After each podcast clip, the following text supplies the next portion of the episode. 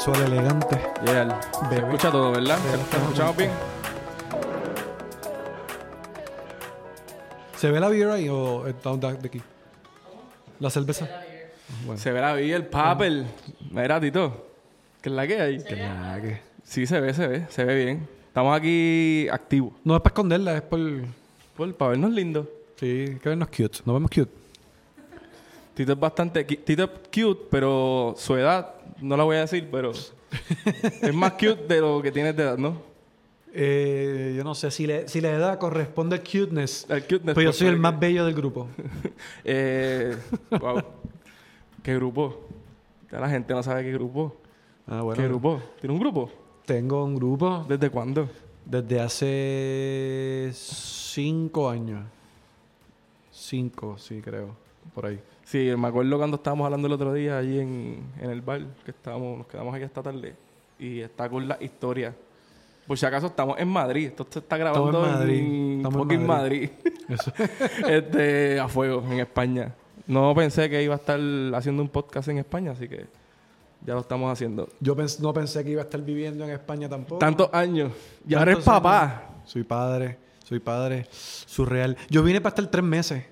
Al garete. Yo vine sin visa ni nada. Yo dije, como los, los, los turistas tenemos tres- para estar tres meses, yo dije, bueno, voy los tres meses que tengo de turista Ya, y me vuelvo a Puerto Rico. Y eso fue me cuidado. vino la cerveza. Pues es bueno de grabar los podcasts porque No te pongas nervioso. Puede- No, no, no, no estoy nervioso. lo que pasa es que como que no me di. Y lo más cañón es que Ale se está riendo. Sí, porque ustedes están viendo hacia acá, pero nosotros vemos hacia allá y ahí está Ale. Alejandra. Mira, son tres meses. Viniste Vine para para acá. estar tres meses. Ah, bueno, la historia es un poco, va un poco más allá, pero no me voy a ir Claro, mucho claro. para atrás. Yo eh, estaba dando clases en la UPI, pero no había terminado mi doctorado. Entonces la UPI tiene pues una, una exigencia de que sus profesores tienen que tener doctorado. Yo tuve la suerte de que un libro que yo había publicado hace unos años se estaba utilizando como un texto en la. Facultad de Ciencias Sociales en Río Piedra. ¿Esto es qué año, Tito? Esto Perdóname. estamos hablando del 2000, 2000, bueno, yo empecé a dar clases en la UPI a través del libro 2012. Ok. Estuve como tres años, ya para el 2015 me llamaron a capítulo y me dijeron, mira, la concesión que te hicimos para que pudieras dar clases en la universidad condicionado a que terminaba el doctorado, ya ha pasado un tiempo considerable y el doctorado no lo has terminado. Tienes que terminarlo o no te podemos seguir renovando el contrato. Claro, claro. Yo dije, coño, mano. Eh, entonces, pues Puerto Rico tiene una facilidad increíble de hacerme... La vida... No, De- no, no, de, de- Puerto Rico hay mucho ocio, o sea, y todo bien, o sea, Claro, claro. yo en vez de, de publicar el, de, de terminar el doctorado, publiqué el libro. En ese periodo de tiempo, desde que hice la maestría, me volví a Puerto Rico, en el 2008 yo volví a Puerto Rico, este, me metí en papel, empecé con papel machete. Publiqué el libro, eh, luego hicimos una segunda edición del libro, lanzamos dos discos con perros de Pavlov, estuve en una Da- da- película. da- hombre, o sea, hombre, hombre, espérate, va- dale, voy a darle para atrás. Tú te... ¿Dónde estudiaste la high? Vamos, vamos a pasar por ahí. Vamos a empezar. La high fue... Ahí fue en la Academia Sagrado Corazón en Santurce. Después te pasaste al bachillerato en... Después hice bachillerato en la UPI, En la Río UP. Piedra. Hiciste maestría en... Luego vine para acá en el 2005. Ajá, ahí es donde Eh, la gente a lo mejor se quedó. Que dijiste que viniste para acá tres meses, pero realmente pasó esto antes. Sí, sí, sí, es verdad, tienes razón. En el 2005, después de la huelga de maravillosa huelga del Cuca, el Cuca tenía razón. El Cuca tenía razón. ¿El Cuca tenía razón? El Cuca tenía y tiene razón. ¿Por qué?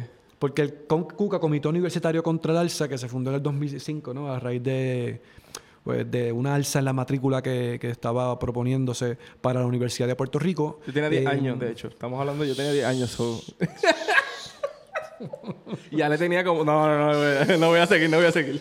No, pues nosotros este, estábamos planteando ¿no? que esta alza de la matrícula era parte de un proyecto neoliberal Ya. a largo plazo que iba a seguir encareciendo la- el costo de vida de la clase trabajadora. Ok. Y que la universidad pública del Estado no es un, eh, no es un privilegio, ¿no? Es un derecho de, de todas y todos los puertorriqueños. Entonces nosotros pues decíamos que no, no estamos en contra del alza, ¿no? Claro, claro. Porque iba a condicionar también la entrada de muchas personas de escasos recursos. Bueno, Claro. tenemos, un tenemos otro podcast para hablar de las Para hablar de razones eso, full, podemos por las hacerlo. cuales el neoliberalismo es un- un- una política nefasta para Puerto Rico y, bueno, y para el mundo. Pero 2005. 2005 ¿Pasa eso? eh, pasa eso, me- eh, yo empecé a trabajar en una escuela en Belén en, ¿A- en agosto. No, en Puerto en Rico. Puerto Rico. Y me llega la carta de admisión que me habían aceptado en la Facultad de Derecho de la Complutense para hacer una Y maestría. estás... y- ah, ya. Y ya. entonces ahí yo tuve un mes trabajando en Melen y renuncié en el mes. Mira, bro, eh, sí. voy a estudiar. Y dije, para el carajo me voy. Ok. Y yo nunca había venido a Europa, ni a España, ni nada. Estamos hablando de 2005. Y yo vine con dos maletas y vine para España, un país que yo nunca había venido, un continente que yo nunca había visitado. Y llegué a- al aeropuerto de Baraja. Cabrón, no hay Facebook, no hay Instagram, no hay WhatsApp, ni una pinga, ¿entiendes? Ni No. MySpace. No, un carajo. Pa- MySpace yo creo que estaba por ahí. Estaba, estaba empezando. Pues yo no tenía MySpace. Entonces yo llegué al aeropuerto y yo voy así cagado, loco, y, y voy a donde están los- las líneas de taxis y yo les digo a los taxis, digo, hola, ¿me pueden llevar a donde hay hostales?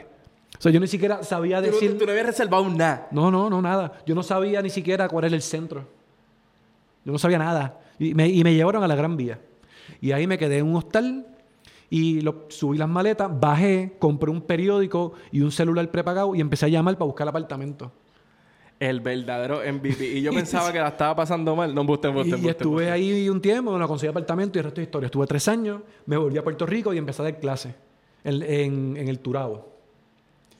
Y después en la Intel, en ese proceso publiqué el libro, el libro se empezó a usar en la UPI y ahí entré a trabajar en la UPI.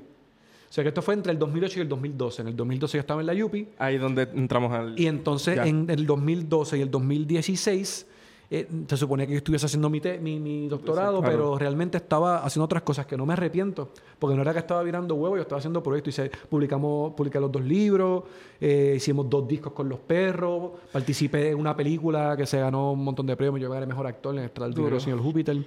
Y, y ¿sabes? el Brad Pitt de Puerto Rico. Vacilando, vacilando. Y, y, entonces cuando me llamaron a capítulo en la universidad, yo no me, había, no me arrepentía de, de no haber terminado el Ya. doctorado. Pero pues tenía que hacerlo. Porque ¿En qué, ¿En qué a la gente puede estar pensando como que Tito es súper inteligente, un tipo bastante educado, como que puesto para la vuelta de leer mucho? ¿Esto se lo debes a quién? Como que en tu casa hay alguien como que de tu país que lo conocí, en esto, pero tu país es más como que de hablar mucho, no es como que a lo Sí, mejor este- tenga esa vuelta de, de yo, yo no, mira, educativa, ¿sabes a lo que te- me refiero? yo creo que, yo creo que mi, mi, mi curiosidad intelectual, por decirlo de alguna te manera, viene desde, la, desde el punto de vista de la conciencia. Es decir, no, no es eh, que se me haya inculcado, eh, eh, le estudia o, o tienes que hacer esto. No, Claro, no fue claro, necesariamente eso, sino fue un- a nivel de conciencia. Por ejemplo, yo cuando empecé en la universidad, yo escuchaba a gente hablando de socialismo, por ejemplo, y yo decía, ¿qué es eso? Porque a mí en la escuela no me lo enseñaron. Claro. Y lo que hice fue investigar, ¿no? Tenía esa curiosidad, este, desarrollé esa sensibilidad eh, y sobre esa base, entonces yo decía, coño, yo quiero, yo, yo creo que la transformación está en la educación, pues, pum, estudié esto. eh, Claro. Pero dije, diablo, pues yo quisiera realmente estar en, enseñar en este nivel, pues entonces me preparé un poco más para Mm. poder trabajar a- como académico a nivel eh, universitario, porque yo estuve dando clases en escuela, que me gustó, pero yo prefería un poco más en la cuestión del debate, eh, que, pues, que- Se te ve. que es en, lo que- el, en el diario vivir también se te, se te, se te ve el. Y Digo, pero en la, entonces- en la buena, ¿sabes? Como Ay, que por ahí fue lo que, tuyo. loco, por ahí fue que, seguí estudiando, porque o sea, si quiero dar clases en la UPI, Tienes que ponerte para tengo que tener doctorado, para tener doctorado tengo que tener maestría, pues vamos a hacer la maestría, pues vamos a hacer esto, vamos a hacer lo otro, vamos a hacer, la, bueno, fija, fija la meta y, y, y ent- y por ahí pues todas las cosas, ¿no? Estar en papel machete también que me, que me dio ¿Qué es mucho- Papel Machete? Papel machete es un proyecto de teatro eh, y agitación política callejero.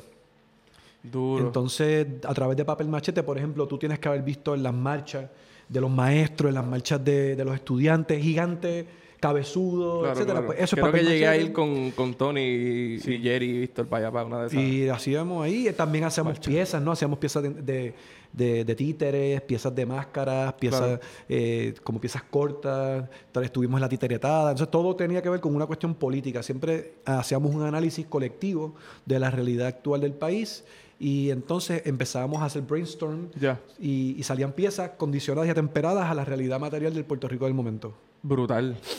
O sea, estoy aquí, estoy aquí como que... Estaba cabrón. Nunca... te- tenemos que sentarnos de esto para entrarme en todos esos eso. detalles. Pero está bien porque... Digo, estaba, dije estaba cabrón, pero me equivoco. Está cabrón porque papel machete sigue existiendo. Duro. Y cada vez Duro, que, cada día que pasa está más duro. Estamos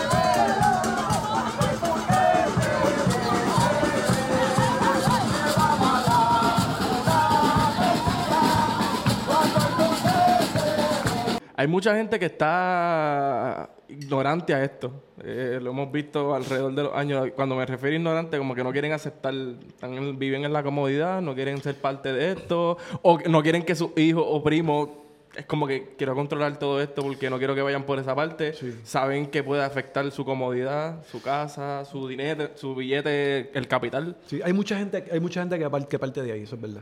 Pero también yo creo que hay mucha gente que parte de la, de la ignorancia, ¿no? De- del, del no saber, del desconocimiento, eh, también de la preocupación genuina de un padre o de una madre. Por ejemplo, una madre le puede decir a su hijo, no vayas para la marcha. Y no es porque no cree en la causa, es porque piensa que le van a, le van a echar pepper spray. Que le coja, que le coja. Entonces, Mami, yo, yo me acuerdo cuando... hay, mucho- hay, mucho- hay muchos pequeños factores, muchas pequeñas condiciones Claro. que se suman y hacen que mucha gente no participe, pero mucha gente participaría dadas las, dadas las Claro, condiciones claro. este, Tú no estuviste lo de Ricky renunciar. A pesar de contar con el mandato del pueblo que democráticamente me eligió, hoy siento que continuar en esta posición representa una dificultad para que el éxito alcanzado perdure. Luego de escuchar el reclamo, hablar con mi familia, pensar en mis hijos y en oración, he tomado la siguiente decisión. Con desprendimiento, hoy les anuncio que estaré renunciando al puesto del gobernador efectivo el viernes 2 de agosto del 2019. La multitud ha estallado de júbilo en San Juan, la capital de Puerto Rico, al conocer la noticia. Ricardo Rosselló ha tirado la toalla. El gobernador no estuviste Rico. presente. Obviamente, sé que pasó un movimiento, sé que hubo algo por acá en España, no sé los detalles. No sé si quieras indagar si hablamos, hay. Sí, pero eh, yo estuve allí Estuvo cabrón, ¿verdad? y es para pelo. Fue, pa- fue para pelo. Y estar, yo estaba con, con los Rivera, estábamos allá en, en, en Río Piedra, y, y es como que ver ese tipo que dijo todo lo que dijo fue. Fue un logro como, como patria. Sí, mano. Y actualmente hay mucha gente que no sabe lo que pasó. La corrupción en este caso eh, fue lo que logró ejercer su presión suficiente para que el gobernador renunciara, porque según varias fuentes internas con las que nos estuvimos comunicando, el gobernador hasta cierto punto se resistía, él tenía ciertos temores y quería renunciar bajo sus propias condiciones y por eso también todo este proceso se extendió tanto y bueno, hay que entender también que ahora este, este hombre, eh, que es un hombre joven, él queda con una mancha, ¿no? Una mancha bastante oscura en la historia de Puerto Rico y así quedará en los libros de historia, como el primer gobernador que renunció y pues por un tema que no es nada agradable, sabemos que estuvo implicado en estos controversiales chats eh, que eran misóginos, sexistas, homofóbicos, con mensajes tremendamente ofensivos, además de los temas de corrupción. Realmente lo que realmente, ¿sabes? Hubo un chat, pasó tal y tal y tal cosa, y mucha gente, pues ya lo sacaron a un gobernador. Pero la gente no sabe lo que realmente estaba pasando tras bastidores. No sé. Sí, bueno, si, nos yo- puedes- si me puedes contar un poco cómo se veía eso- todo esto de, sobre de tu lado, de bueno, España. hablo de España, hablo de Puerto Rico, porque mucha gente plantea que esto fue una, un- una cuestión espontánea, eh, orgánica, y, y yo difiero. Yo creo que, que Ricky renuncia. Sí hubo mucha gente que se movilizó por primera vez, pero no fue espontáneo. Esto fue a raíz de mucho trabajo de base, trabajo de hormiga, que mucha gente lleva haciendo por años y años y años en Puerto Rico, preparando las condiciones para cuando ocurra una cosa como esta poder movilizar el pueblo. Es decir, no fue que salió el chat y la gente mágicamente salió a la calle a luchar. claro. Ya había este Hay una, había una base. había un terreno recorrido y hecho un montón de trabajo que había hecho muchos Full, proyectos políticos, estudiantiles, sindicales, etcétera, que habían hecho muchísimo trabajo y sobre eso entonces se montó la, la bola de nieve que, Ya. que siguió creciendo y hizo que, que por primera vez en la historia del país se ¿Y en España? ¿Cómo se veía acá en España? En España, mira, te voy a que nosotros estábamos bien mordidos. Porque bien "Puñeta, mal- llegar ¿Tú a también, Ale? Tú estabas acá ya... Ale, Ale, sí, bueno. Nosotros estábamos mordidísimos, nosotros queríamos estar allá, carajo. Entonces nosotros dijimos, bueno, ok, la realidad es que no podemos estar, ¿verdad, Ale? Entonces, pues, ¿qué vamos a hacer? ¿Vamos a llorarlo o vamos a hacer algo? Vamos a, claro. Y entonces ahí, nos, ahí ya nosotros teníamos una, una, una base previa, porque nosotros habíamos creado un proyecto que se llama Solidaridad para Puerto Rico. Antes de que siga, antes de que mi gente que me está viendo, que obviamente de diferentes partes del mundo, nosotros pasamos por unos eventos para hacerle el orden cronológico.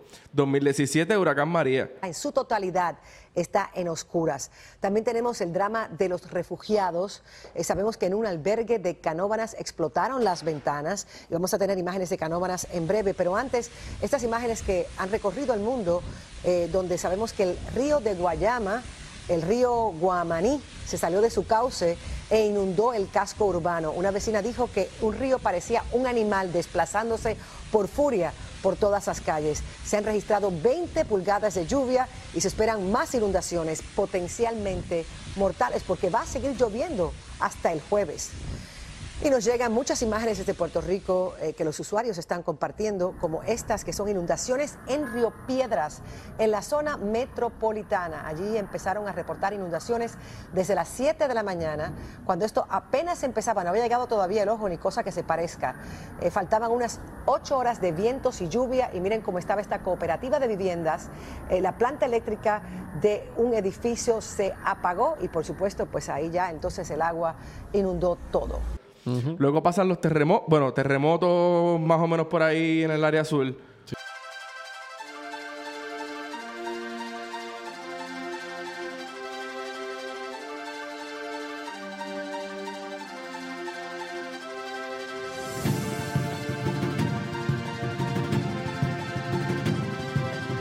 Surge lo de Ricky renuncia.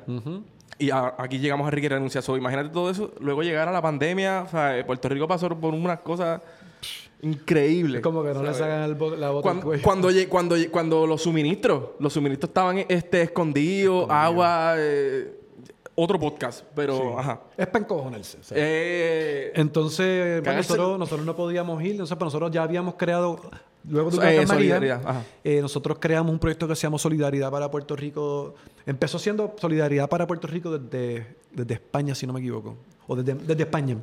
Después, eh, Solidaridad para Puerto Rico pues empezó como a, a crecer, pero exponencialmente. Entonces se creó uno en Barcelona y uno en Granada. Y fue como, espera, espera, espera, no. Ya no puede ser Solidaridad para Puerto Rico España porque vamos a hacer Solidaridad para Puerto Rico España, Madrid. Solidaridad para Puerto Rico España, Granada. Solidaridad para Puerto Rico España, Barcelona. Y siguieron creciendo núcleos. Después se creó Solidaridad para Puerto Rico desde Europa porque siguieron su- surgiendo núcleos. De otras en partes de Europa. en Francia, en Holanda, Italia. en Italia, en Alemania, o sea, fue una cosa impresionante, impresionante. Entonces, pues nosotros creamos ese proyecto acá y desde ahí enviamos dinero a los damnificados del huracán María en Puerto Rico, después de una serie de actividades. by the way, solidaridad de Puerto Rico en todas las redes sociales, por Sí. lo menos en Facebook y en Facebook e Instagram, Instagram. ¿no? Perfecto. Sí. Continúa. Este, y pues ya teníamos entonces el proyecto montado. Duro. ¿Qué pasa? Que pues dormito un poco, luego cuando los terremotos volvió a salir. Y, y, bueno, el punto es que ya teníamos esa estructura creada y cuando pasa lo de Ricky Renuncia, pues reactivamos el, el proyecto de solidaridad, Solidaridad. pa- para Puerto Rico, pero en este caso, en vez de para enviar este, ayuda a los damnificados, sino para sumarnos a, la- a las protestas y a la lucha que se estaba llevando a cabo en Puerto Duro. Rico. Y entonces empezamos, bueno, hicimos actividades, eh, por ejemplo, en Ley Gobernable hicimos un- un- una actividad bien bonita. Eh, en el Parque del Retiro hicimos una actividad que llegaron sobre 250 personas, que pa- parecerá poco, pero nosotros somos una comunidad muy pequeña en, en- Eso, en- ese es el próximo tema que quiero en Madrid. ahora. Entonces, que hay- de repente nosotros pensamos que somos 30 o 40, y de repente, ¡fuf! De, de las piedras siguieron saliendo puertorriqueños, puertorriqueños, puertorriqueños. Bueno, cabrón. Hubo gente que se movilizó de otras partes de, de- por ejemplo, eh, el, el visitante, Eduardo Cabra, estaba en Valencia el- en un proyecto, el tipo se montó en un, en un ave Y llegó. y llegó a Madrid el mundo esté unido, tú ¿sabes? Y que en Puerto Rico se esté moviendo, la cosa como se está moviendo. Yo creo que es importante lo que está pasando en Puerto Rico y yo creo que es algo que tenía que pasar hace mucho tiempo. Así que, nada, apoyando, había medios de comunicación, bueno, estuvo bien, bien, bien cabrón. Así que nosotros nos sumamos a, a- como otro granito de arena Ya. Eh, que, que se activó para gestionar este, la salida de Ricardo Rosselló. Como, insisto, como en Puerto Rico ya había unos proyectos que habían generado una base y que se activaron Claro. y también se activaron, este, como dicen, ¿no? las minas dormidas Eh, y todo esto, pues nosotros acá reactivamos un proyecto que ya existía para entonces eh, atender esta situación. En verdad es frustrante todo lo que... Ah, todo lo que y todo lo que está... pa- Me Loco, encantaría... Y nosotros hicimos eso. No, y tú, cabrón. Y como quiera, era, queríamos estar allá como quiera. sí, era como que, oh, bueno. Pero eh, te, te cuento. Quiero hablar. va- Creo que tú vamos a tener que hacer una segunda parte. Vamos a tener que ir cortando, Corillo, porque tenemos ensayo pronto. Tenemos un ensayito. Eh, esto va a ser la primera parte de lo que sería de, de esta conversa con el Oye, Tito. me, me, pero. me, me- la libertad de decirle algo a la gente. Sí, zumba. Que si quieren, como estamos hablando de tantos proyectos y tantas iniciativas y tantas cosas, me imagino que habrá gente que verá esto que es de Madrid y a lo mejor está más interesada. Quizá en este en esta primera edición te pueden tirar comments y preguntas que podemos atender la segunda, Sí, a la segunda edición de este Escríbenos, danos lo que sea. Este, en verdad, eh, esto es un proyecto que estoy yo. Yo venía, el que me sigue en mi página de YouTube, estaba haciendo cosas bastante educativas. No estoy diciendo que esto no es educativo, eh. ahora es un- algo un poquito más eh, elaborado en el sentido de pregunta y respuesta. O no es una, porque no es una entrevista, realmente no es una entrevista. A mí ese formato de entrevista. Es, un, es un- una conversación. Eh, eh, Tito es mi pana. Sí, Tito es una amigo, cervecita. cervecita, vamos a ensayar ahorita. Ale llegó, incluso le dije a Tito, esto- le dije a Tito, Tito, eh, estoy puesto para empezar a hacer esta vuelta, porque ya lo había hecho y le dije, Tito, vamos, vamos a darle a ver qué pasa. Hacemos podcast de- Hacemos podcast, eh, vamos a darle. Y en verdad, activa era. Así que, Corillo, vamos a darla por aquí, pero antes de eh, quiero, obviamente, mi, el podcast se llama Nunca, Tar- Nunca es tarde para empezar. Si puedes decirle jóvenes, viejos, lo que sea, niños, eh, si quieres darle un consejo, que obviamente nunca es tarde para, empezar- para empezar, pero ¿en qué? En, o sea, estudiar, lo, lo que sea, Sí, uf. ver una serie. Bueno, va, así rápido. Nunca es tarde para empezar, ¿verdad? Eh, porque, por ejemplo, uno a veces sigue la, la línea que te impone la sociedad, ¿verdad? Cuando nosotros nacemos nos, enca- nos encajan, ¿verdad? Nos meten en una gavetita. Entonces yo pues tengo que seguir la, la- la línea de mi padre y tengo que ser médico. Yo tengo que seguir la línea de mi madre y tengo que hacer esto y lo otro. Entonces muchas veces hacemos cosas para complacer a otras personas. Muchas veces simplemente nos sumergimos en la cajita que nos imponen con la boca callada. Yo creo que nunca es tarde para ser nosotros mismos y para meterle mano a lo que realmente queremos hacer y lo que nos apasiona. Lo Tito. Escritor. Mira, pues yo me despido. Eh, nunca es tarde para empezar, para hacer lo que amas. Yo creo que es difícil encontrar. Cuando encuentres lo que realmente amas, lucha por ello. Lucha Métele por mano. ello y métele porque si tú no te apoyas, más nadie lo va a hacer por ti. Y el que lo haga va a llegar un momento en que se va a cansar porque tiene que hacer sus propias cosas. Así Eso que yo estoy haciendo ahora mismo lo que ama, lo que amo, este es mi hobby, soy músico, pero también me encanta, el que me conoce sabe que hablo un montón, pero es porque me gusta y creo que también aprendo demasiado de los demás cuando hablo. Esa es otra cosa, rodearse de gente que te haga crecer. Rodearse de gente linda, bonita Yeah. y olvídate, de ahí para arriba. Mira, Tito, eh, redes sociales. Eh, bueno, puf, redes sociales, La- tengo que decir un montón. ¿Tres nada más? No, no, más. Mira, eh, donde estamos ahora mismo es una galería, un espacio cultural en el Ah, centro del Lavapié. Que se llama Espacio Decolonial. Lo puedes encontrar como hashtag Espacio Decolonial, todo seguidito. Yes. Espacio Decolonial 2022. Que es parte de un bar que se llama Café Dieli, hashtag Café Dieli.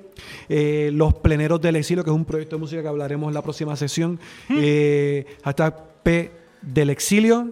Eh, Te lo voy a poner aquí abajo para que lo vean. Sí, todos los días. Sí, sí. Luego yo, Tito Chévere, Tito CHPR. Tito HPR. Eh, doctor Ernesto Chévere también es el, el- el- el- el link académico que yo utilizo para subir este pues, la, cuando doy una charla, una conferencia, una presentación o lo que sea. Y ya está. A mí me puedes conseguir como Quique Serrano PR. Así que, Corillo. Ah, Revista Sin Norte. Y re- Revista Sin Revista Norte. Sin Norte Zumba. también. Hashtag Revista Tito, Sin me tienes que enviar todo esto para Hashtag ponerle- Solidaridad para Puerto Rico. Solidaridad para Puerto Rico. Hashtag Nos vemos la próxima. Hashtag nunca es tarde para empezar. Eso es. Chao. Pero- Chao.